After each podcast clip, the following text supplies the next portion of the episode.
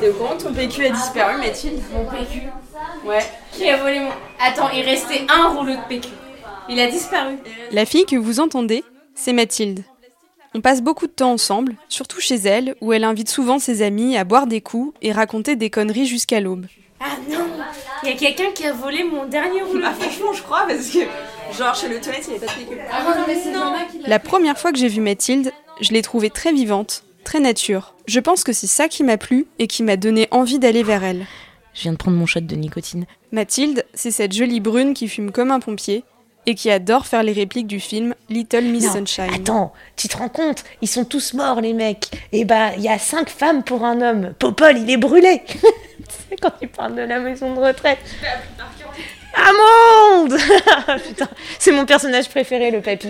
En plus, non mais tout est génial chez ce mec. Il est dans le coffre On se rencontre en 2015 dans une salle de spectacle. On est chargé de l'accueil du public. C'est un boulot agréable qui nous laisse le temps de sympathiser. Très vite, on s'entend bien. Très vite, on boit des verres après le boulot. Je prends des frites. Elle commande des verres de rouge. On devient amis. Mais des kills, t'es vite ta vie, quoi. Un jour, au détour d'une conversation, elle me dit que depuis qu'elle a frôlé la mort, elle relativise beaucoup de choses.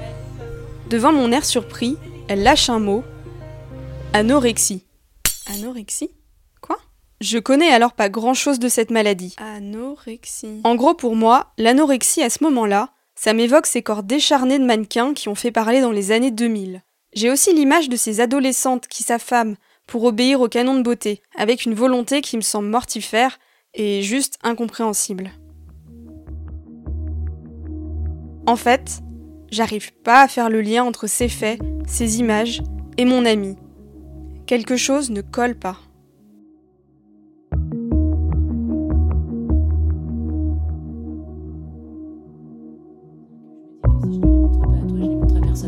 Euh, te les montrer. Évidemment qu'à toi, je te les montre.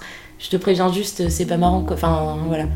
Beaucoup plus tard, alors qu'on est devenus proches, elle et moi, elle commence à me raconter sa maladie. Elle me montre même des photos prises par sa mère au plus fort de l'anorexie.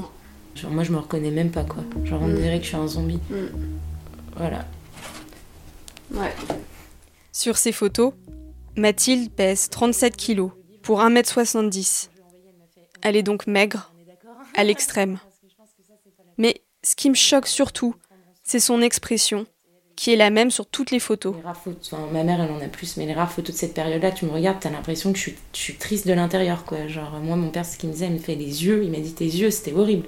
Genre, on pouvait pas. euh, tu t'étais. euh, T'avais l'impression que je criais tout le temps, quoi. Genre. euh, en Ouais, puis silence. euh, au-delà des yeux, tu souris pas hein, sur les photos, sur aucune. Non. Mm. C'était pas mon truc. je faisais la gueule. Quand tu me connais maintenant, c'est bizarre, hein. Ouais, c'est bizarre, ouais. ouais. Non, je faisais la gueule. J'ai voulu comprendre ce qui était arrivé à Mathilde.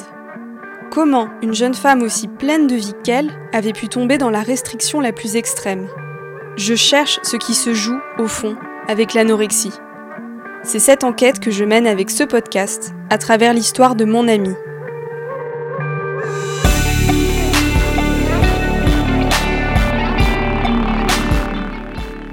Anorexie, mon ami. Un podcast de Lola Berthet, produit par Friction.co.